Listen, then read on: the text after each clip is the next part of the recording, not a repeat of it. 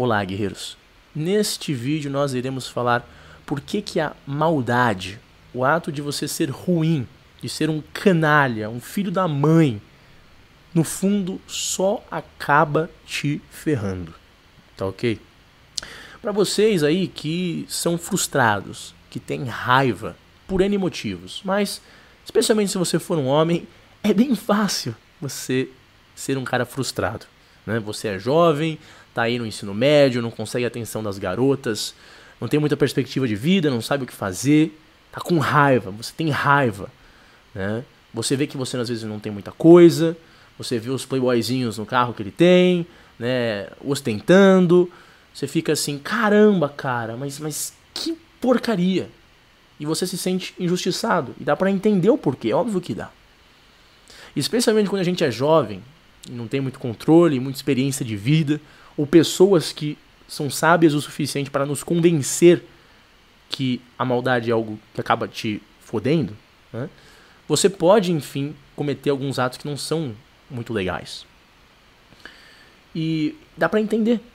Dá realmente para entender. Assim, às vezes pode ser até racional. Assim, vamos dar um exemplo aqui. Você é um cara que está extremamente pobre, você está ferrado não tem condições de vida de nenhuma, está passando fome. Né? E aí você conhece lá uma pessoa que esbanja dinheiro, faz isso de uma forma criminosa, muitas das vezes afeta negativamente a vida de outras pessoas, né? é, é o demônio na terra. Aí você pensa, caramba, cara, se eu roubasse essa pessoa que já é ruim, essa pessoa que já faz o mal, será que eu faria algo errado? E você pode se convencer que não. Você pode pensar, não, é óbvio que não. Se eu matasse aquela pessoa, pegasse todo o dinheiro dela, eu na verdade eu estaria fazendo algo muito bom para a humanidade. Não é mesmo? Você pode se convencer disso. Só que a maldade ainda estaria lá. O ato, enfim, de matar ainda estaria lá. E isso aqui não é uma, uma, uma situação hipotética. Na verdade, é um, é um cenário de um dos maiores livros que você pode ler. O livro do Dostoiévski, do Crime e Castigo. Né? E eu vou dar spoiler. Ai, não gosto disso, spoiler. Olha, quando uma obra é boa, spoiler não é o problema. O problema é você interpretar e entender tudo o que o autor está colocando naqueles livros. E às vezes demora várias leituras. Né? E basicamente, o Dostoiévski no Crime e Castigo né, tem um personagem principal, ele é ex-estudante de direito, está vivendo uma situação de extrema pobreza. O nome dele, se não me engano, né, é Raskolnikov, né, um nome acho que russo, um pouco difícil de eu falar. E sim, ele é um cara como talvez você seja, como eu já fui, um jovem frustrado, né, basicamente mergulhado na pobreza, sem muita perspectiva do que fazer e com muita raiva. Né? E a forma como o Dostoiévski coloca isso no livro é tão brilhante eu acho que algumas das vezes, assim, eu tive aquela sensação de estar tá lendo aquelas, aquelas palavras e pensar: caramba, finalmente eu tô lendo algo que aconteceu comigo eu pensei que eu era o único tendo esses sentimentos, essas experiências de forma geral. E você, eu recomendo que você leia esse livro, na verdade, se você gostar, se você estiver interessado em entender o que está realmente acontecendo. Mas enfim, esse rapaz, o Raskolnikov, né? Ele acaba pedindo às vezes dinheiro de agiotas e todo o resto, uma situação realmente complicada que ele está, ele não paga o aluguel, né? E a justificativa que ele se dá é constante, né? É, ele justifica para ele mesmo muitas das ações erradas, maldosas que ele acaba fazendo. Isso acaba se acumulando dentro dele ao redor do livro.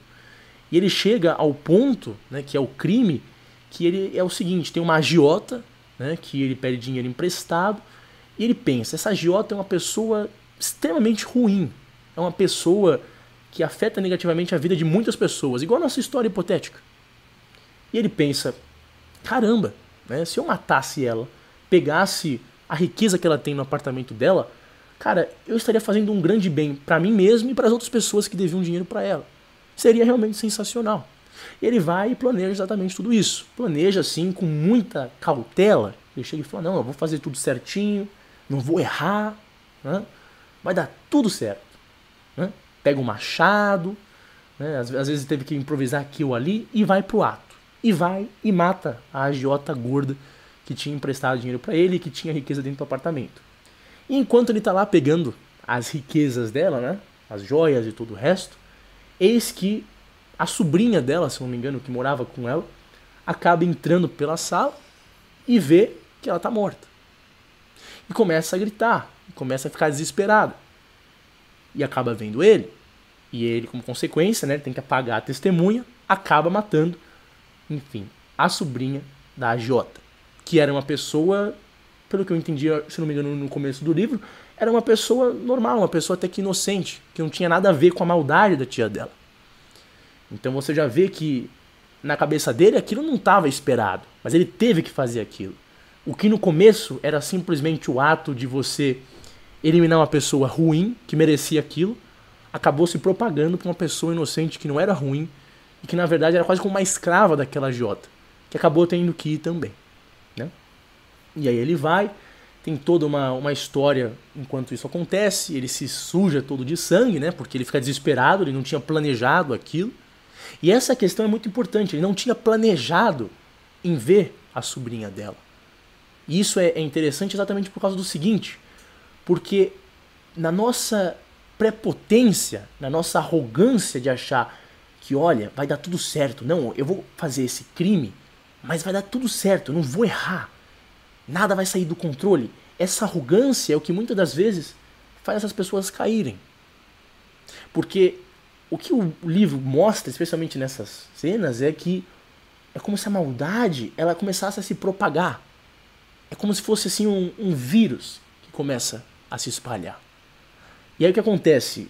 Logo depois que isso, é, é, logo depois que ele mata né, a sobrinha dela, é, logo depois é, ele tenta pegar mais um pouco de joia e aí um cara começa a bater na porta, porque acho que era um cliente dela, alguma coisa assim. Aí o cara bate na porta, começa a ficar preocupado porque ele sabia que elas estavam lá, porque o ferrolho estava trancado começou a ficar preocupado, e preocupado, e preocupado, e preocupado, tenta arrombar a porta, chama porteiro e tudo o resto, enfim. O Raskolnikov quase não consegue sair, mas acaba fugindo, vai para o apartamento dele, né? E o que acontece? Isso que eu acho que é o mais importante, mesmo que seja uma cena que parece ser bem pequena para a maioria das pessoas.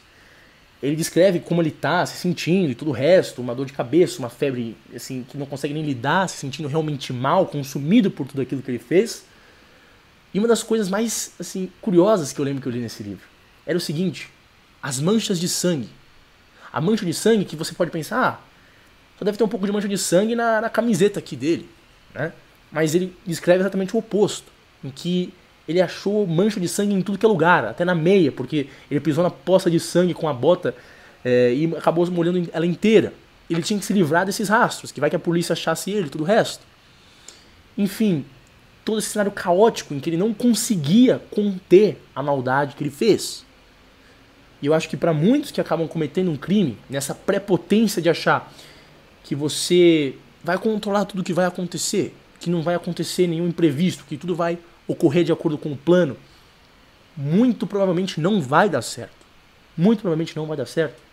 E aqui eu vou um pouco além da interpretação, é uma interpretação mais minha, que é o seguinte: nós não damos nós não conseguimos, com a nossa capacidade de visão, com a nossa consciência, entender como uma coisa, como um ato maldoso que a gente faz, vai acabar nos afetando. Mas você pode observar de experiência, você pode ver diversos casos em que esse exato mal ele se espalha igual um vírus. É como a bondade de uma forma. Né? A bondade ela tem esse potencial de se espalhar também. Um bem que você faz com uma pessoa deixa aquela pessoa bem como consequência, acaba influenciando outras pessoas a agirem daquela mesma forma. Então é algo que se alastra. A maldade talvez seja um pouco parecida com isso. E é exatamente por causa disso que eu falo que a maldade é algo que te fode, cara. Você que faz algo ruim, por mais pequeno que seja, né? Você faz isso e começa a entrar nesse ciclo de cada vez mais agir de uma forma subversiva e maldosa como um sociopata, como um psicopata, no fundo é algo que acaba te afetando, sem você nem perceber. Porque aquela coisa, as pessoas modernas, elas têm essa essa arrogância de pensar que tudo que existe, toda a realidade é aquilo que você consegue enxergar. Mas está muito além da nossa compreensão, muito além do que a gente consegue ver. E tem eventos que acabam acontecendo que estão além dos nossos sensos, da nossa capacidade analítica, que acabam acontecendo e estão além da nossa capacidade de controle. Né? E isso, assim, é, é a questão da maldade, ela pode ser colocada em diversos aspectos, cara, em diversos aspectos. Eu vou dar alguns exemplos aqui. Um exemplo aqui que não seja muito comum para vocês, né? Eu diria a questão dos PUAs, dos pick-up artists, dos artistas da sedução. Alguns deles realmente são subversivos, eles são maldosos, sabe? São pessoas que não têm em mente nada a não ser conseguir mulher. E sim, a gente sabe que alguns deles usam de é, táticas de manipulação psicológica e que na mente deles pode ser assim: ah, a menina caiu, o problema é dela. Ah, que se ferre, eu não tô ligando para isso. Né? E assim, às vezes o cara pode ter uma consequência legal, às vezes pode não ter. Mas o que eu diria, né, em especial a vocês, né, além da putaria ser algo realmente horrível, que age mais ou menos como a maldade, começa a se alastrar, mas eu diria o seguinte: o ato de você fazer algo pode ser levemente ruim contra uma, uma garota que está num, num estado de, de não ter feito uma decisão que ela faria com total consciência dos atos dela, você pode pensar que você ganhou, mas no fundo isso é algo que acaba afetando você mesmo. Muitas das vezes, o que eu diria é que esses caras eles acabam criando máscaras, acabam criando personagens e para fazer realmente essa, esse ato subversivo. Só que em criar esses personagens e essas máscaras, eles acabam muitas das vezes deixando de lado a própria identidade deles quem eles realmente são. Eles acabam se perdendo, muitas das vezes, nessa, nessa filosofia de vida completamente pragmática, materialista e focada em nada além do sexo puro libidinoso. Entende? Isso acaba afetando eles como indivíduos, pensando, ah, eu vou ser um levemente maldoso, levemente filho da puta, para conseguir o que eu quero e tudo vai dar certo. É o mesmo tipo de prepotência e arrogância, de achar que você vai conseguir controlar tudo isso, que você só vai conseguir coisas positivas na tua vida fazendo aquilo. Mas nunca é o caso, mas nunca é o caso. Você entende? Isso daqui também é em relação, às vezes, a, a xingamentos, por exemplo. A você dispersar uh, comentários extremamente odiosos, negativos e todo o resto pode não parecer na hora, eu sou de experiência pessoal também, a gente já faz merda na vida, né? Não sou perfeito, tô longe de ser perfeito, cara. Mas às vezes você vai, xinga uma pessoa e tudo o resto. Você pode pensar que na hora, né? Não, não, não vai dar nada errado. Eu nunca mais vou falar com essa pessoa. Mas existem coisas como reputação. Aquela pessoa pode falar com outras. Né? Você pode acabar se arrependendo de ver que aquela pessoa não merecia, de ver que você está errado. Né? Eu, eu vejo muito isso. Eu vejo muito que a pessoa fala: Não, eu nunca mais vou ver tal pessoa, então eu vou meter o louco mesmo, vou falar tudo que eu penso, vou fazer tudo que eu quero. Sem perceber que talvez uma das coisas que mais acabe te afetando no futuro é perceber que naquele momento no passado você estava errado. Isso é algo que, nossa senhora, algo realmente, realmente complicado. Exemplo de um, de um colega meu, né, que é, todo mundo acha que eu só fico do lado de homem, ah, eu tô sempre falando da, que o homem é um coitado e todo o resto. Não, esse meu amigo, por exemplo, ele era um cuzão. Ele é um verdadeiro cuzão, com muita gente. E aí ele foi traiu a namorada dele, que era um, praticamente um unicórnio, assim dizendo, né? A menina não era ruim, uma menina boa, de família. Ele, ela, ele era o primeiro namorado dela, não tinha feito nada contra ele, né? Uma menina realmente correta, não tinha o que reclamar. Ele foi e meteu cinco chifres na menina. Mas era chifre em todo lugar. E a menina começava até a saber, chorava, fazia a menina sofrer. E ele falava: Não, é mentira, eu amo muito você e tudo o resto. Enfim, na hora né, que ele fazia isso, eu lembro um pouco da mentalidade dele. Era o seguinte: Ah, eu faço o que eu quero, pá, não, não ligo, e tal, e tal, e tal. E aí o que aconteceu? A menina acabou realmente nunca mais vendo ele e tudo o resto acabou não aguentando mais. Acho que até a família da menina começou a quase que proibir ela de fazer isso. Falar, não, você não pode fazer isso, porque o cara realmente era um filho da puta. Mas enfim, o que acabou acontecendo foi que, que acho que foi uns dois anos e meio depois, ela já tinha encontrado um cara, se casou com um cara e hoje está casada. E esse meu colega, hoje, né, vendo a putaria que o mercado sexual tá hoje, né, já um pouco mais velho, já um pouco mais pesado, já meio careca, ele observa e fala: Puta que pariu, mas que merda que eu fiz. Né? Mas que merda que eu fiz. E essa é a situação. A maldade você não consegue comensurar nesse instante. Os efeitos negativos dela geralmente demoram para acontecer. E às vezes você nem dá conta que eles estão acontecendo. Mas quando essa ciência chegar em você, geralmente já é tarde demais. Geralmente já é tarde demais. Entende? Então tome realmente muito cuidado, especialmente quando você é, é jovem, cara, porque é, antes dos 25 anos, pelo que eu estava falando até com uma, uma psicanalista, a parte do, do seu cérebro que dá o controle emocional, especialmente para os homens, né, o córtex pré-frontal, que dá uma melhor capacidade de decisão, ele não se amadurece até os 25 anos. Não se amadurece até os 25 anos. Então, assim, é, para você lidar com suas frustrações, com o seu ódio, com a sua raiva, pode ser algo extremamente difícil. Extremamente difícil. Mas eu posso te dizer que esses atos, né, estimulados por essa raiva, por essa. Meu Deus! Sabe? Geralmente não dão certo.